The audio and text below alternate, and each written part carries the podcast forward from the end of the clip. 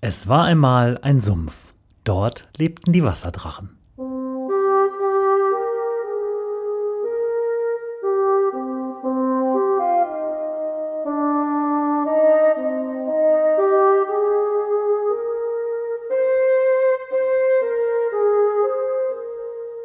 Wo die Wasserdrachen wohnen. Folge 8. Bad Paderborn.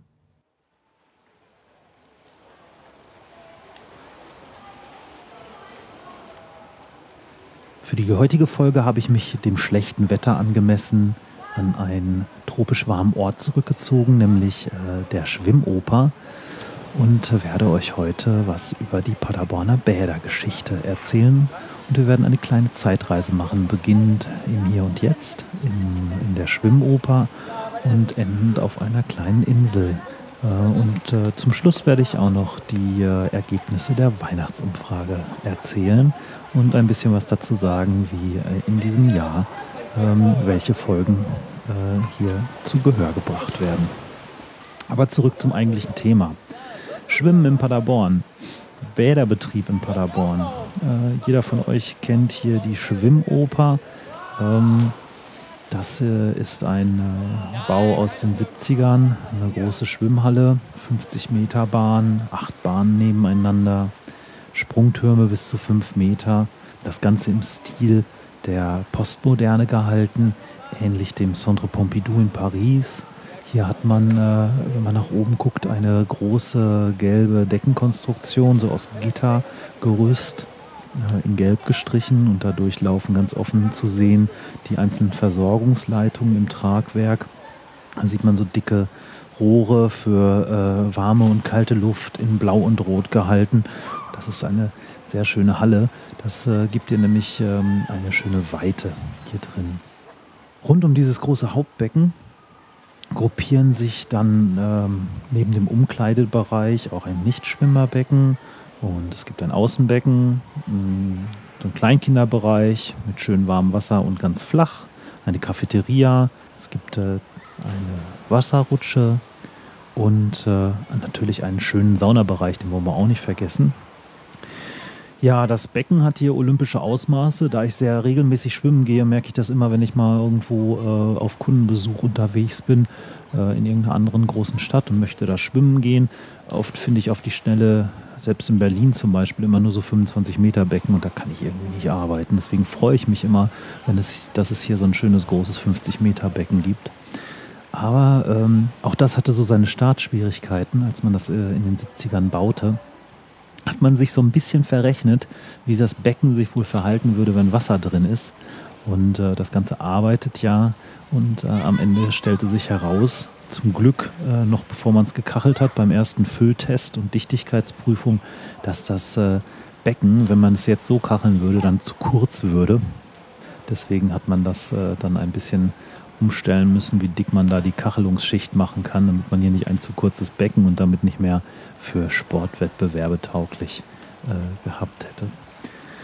Aber das ist natürlich nicht das erste Bad gewesen in Paderborn, wenn man äh, sich hier die Konstruktion anguckt aus den 70ern. Es gab nämlich vorher ähm, ein Schwimmbad, das Kaiser Karlsbad. Und zwar äh, werden sich die älteren Paderborner wahrscheinlich noch daran erinnern.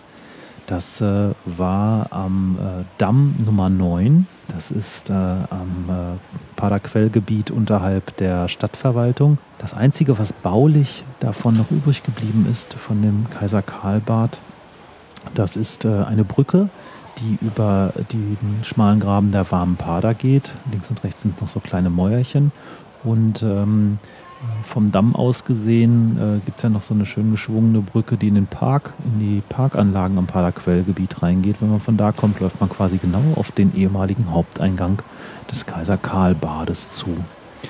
Das ist äh, ein Gebäude gewesen, erbaut 1952 im äh, Bauhausstil und war seinerzeit äh, die modernste Schwimmhalle in Ostwestfalen.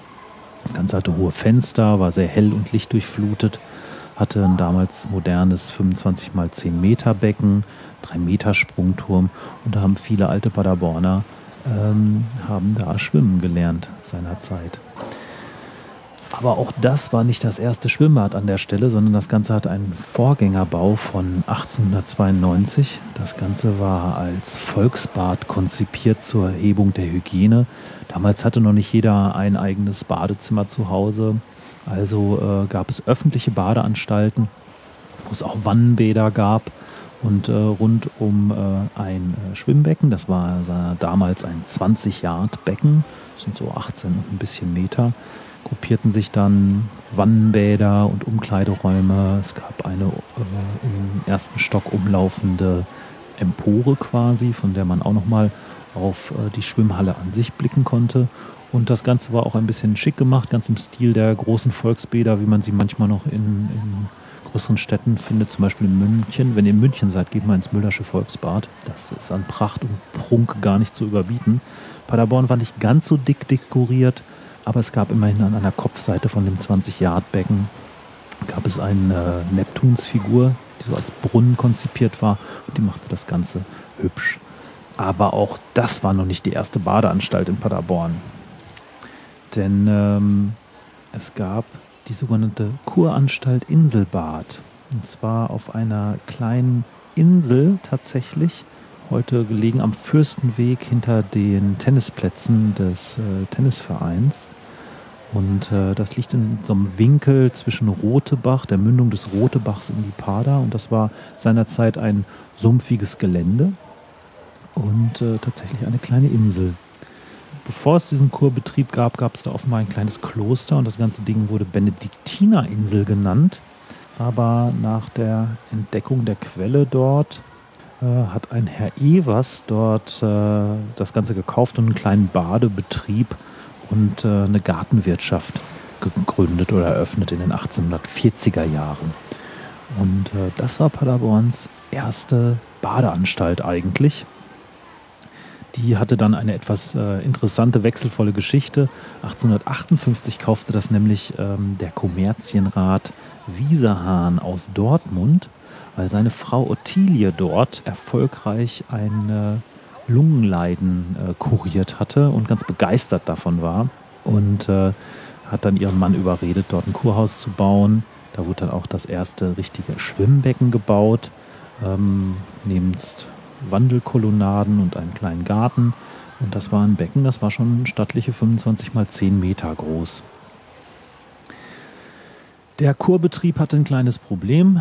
Die äh, Herr und Frau Wieserhahn konnten sich natürlich nicht persönlich darum kümmern, sondern haben dann äh, verschiedene Administratoren da eingesetzt, die das Ganze aber so ein bisschen nach eigenem äh, Gutdünken und ähm, zur eigenen Versorgung äh, betrieben. Und äh, die Kurgäste wurden auch immer wieder behelligt durch äh, vergnügungssüchtige Paderborner, die nämlich an Konzerttagen da das ganze Kurhaus verstopften und äh, im großen Kursaal ähm, dann rauchten und spielten und tanzten.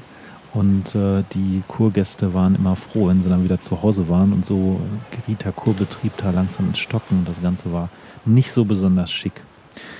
Dann kam aber 1878, wandelte dann Dr. Wilhelm Brüggelmann, äh, ein Lungenarzt, der hat sich der ganzen Sache angenommen und wandelte den offenen ähm, Badebetrieb da in ein geschlossenes Sanatorium um. Und äh, der hat auch ein ganz interessantes Buch zugeschrieben, aus dem ich mal kurz was zitieren möchte. Ähm, erstens erzählt er da viele Sachen äh, über den Kurbetrieb selber und seine ganzen Methoden und wie er das alles so sieht. Aber er erzählt auch interessante Sachen äh, von Paderborn. Das Paderborner Jammern, das viel Beschworene und ständig bergauf gehen und äh, auch über Neuerungen äh, meckern, ist jetzt nicht etwas, was erst in den letzten Jahrzehnten entstanden ist, sondern geht schon weiter zurück. Und das fand ich ganz spannend in dem Buch von Herrn Brüggelmann, das da heißt Die Kuranstalt Inselbad bei Paderborn. Ein Führer und Berater für den Kurgast, zugleich eine kurze Darstellung meiner An Ansichten und Behandlungsmethoden. Das äh, ist von 1882 und erschien bei Schöning hier in Paderborn. Und äh, das gibt es auch äh, online im Internet anzugucken. Das werde ich auf jeden Fall verlinken in den Show Notes. Da stehen sehr interessante Sachen drin. Und um mal so ein bisschen den Ton mitzukriegen, von damals habe ich hier ein kleines Zitat rausgesucht, dem er nämlich beschreibt, was passierte, nachdem er die ganze Kuranstalt ähm, dem äh, Partyborner Entriss. Statt nun eine solche durchaus korrekte Einrichtung mit Freude zu begrüßen, Gebrauch von ihr zu machen und sich zu freuen, dass die Anlagen des einzigen feineren Etablissements, welches Paderborn besitzt, trotz seines veränderten Charakters, dem besseren Publikum für eine Bagatelle geöffnet blieben, tauchten alsbald die widersinnigsten und gehässigsten Gerüchte über diese Exklusivität auf.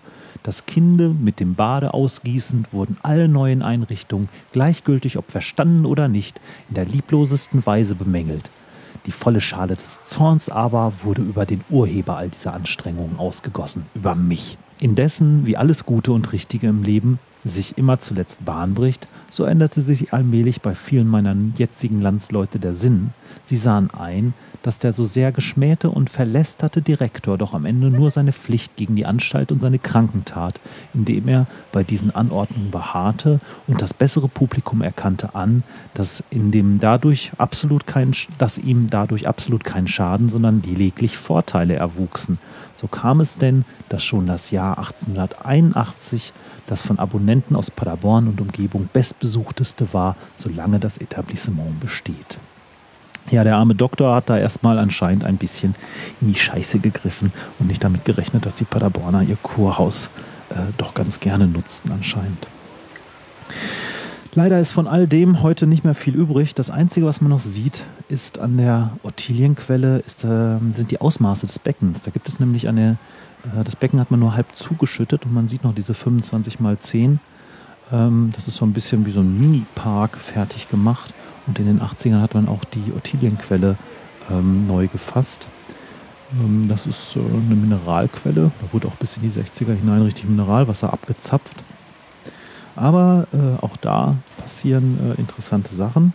Äh, dieses Quellbecken, äh, was man da zwischen den Tennisplätzen und der Kita, die da gebaut wurde, immer noch sehen kann, das kriegt nämlich bald mehr neues, besseres Wasser. Die alte Ottilienquelle ist so ein bisschen schwachbrüstig geworden. Und da hat man Ende 2013 hat man da tatsächlich gebohrt und ähm, hat äh, eine fette Wasserader irgendwie in 40 Meter tiefen, Tiefe aufgetan und da sprudelt es wieder ganz mächtig. Noch nicht, aber das soll dann jetzt im Jahre 2014 dann so langsam hinkommen. Deswegen, wenn ihr mal da in der Gegend seid, geht mal äh, den Schildern nach, die ihr gegenüber vom Eingang zum Schützplatz sehen könnt. Da ist eine Beschilderung zur Ottilienquelle. Ist ganz malerisch da. Und äh, ab Sommer soll da wieder Wasser plätschern und dann kann man auch mal aus dieser Mineralquelle trinken. Es soll ja heilkräftig sein, wie die Frau Wieserhahn aus Dortmund erlebt hat äh, und aufgrund dessen dieses Kuhhaus dort gebaut wurde. So viel zu der Geschichte des Paderborner Bäderbetriebes, der nun fast 175 Jahre alt ist. Ich habe bei meiner Recherche eine Menge äh, Fotos und Texte und interessante Sachen entdeckt. Die werde ich auf jeden Fall verlinken ähm, auf äh, der Website unter wasserdrachen-podcast.de und dann bei dieser Folge, bei Folge Nummer 8, findet ihr einiges noch dazu. Ähm, zum Beispiel auch äh, das äh, durchaus ähm, spannend, zeitgenössisch, lustig zu lesende Buch von äh, dem Herrn Brüggelmann. Wie versprochen, jetzt zum Schluss noch einmal ein kleiner ähm, Rückblick auf die letzte Folge. Ich hatte ja gefragt, ähm, äh, in welcher Reihenfolge möchtet ihr die Folgen für 2014 denn gerne hören und hatte mal zehn zur Auswahl gestellt. Und da wollte ich euch äh, hier mal das Ergebnis präsentieren. Auf Platz 10 äh, ist das PESA-Gebäude gelandet, die neue Sachlichkeit am Tiegelweg. Auf Platz 9 Sterben in Paderborn. Wie man sich bettet, so liegt man. Da werde ich mit einem Bestatter reden. Ähm, Krähen, kolonisiert von schwarzen Vögeln, ist auf Platz 8 gelandet. Äh, auf Platz 7 das Theodorianum, ganz alte Schule, Fragezeichen. Auf Platz 6, allseits beliebt, äh, der zweite Teil der großen, äh, der Folge Der große Uran-Deal. Auf Platz 5 die Wasserkunst, ähm, fließend Wasser für die Altstadt. Auf Platz 4 Schöner Scheißen, das schönste Klo der Stadt. Auf Platz 3 äh, die Straßenbahn von Paderborn über die Externsteine bis nach Detmold. Äh, auf Platz 2, das hat mich gewundert, äh, das evangelische Paderborn. Als fast nur der Bischof katholisch war. Das wollten sehr viele von euch hören. Aber unangefochten auf Platz 1 und mit Abstand der Paderborner Kaffeelärm, wie der Bischof das Kaffeetrinken verbot. Das wird also die nächste Folge sein, Folge Nummer 9, der Paderborner Kaffeelärm. Und dann werde ich Kaffee trinken gehen in 14 Tagen. Da freue ich mich schon drauf. Zum Schluss wie immer die Bitte um Feedback. Entweder auf der Website unter der jeweiligen Episode auf wasserdrachen-podcast.de oder ihr könnt mir eine E-Mail schreiben an mail at wasserdrachen-podcast.de, wenn ihr das äh, nicht offiziell öffentlich auf der Website machen wollt. Ich gehe jetzt noch eine Runde schwimmen und stürze mich hier in die Fluten und äh, danke euch fürs Zuhören und wir hören uns.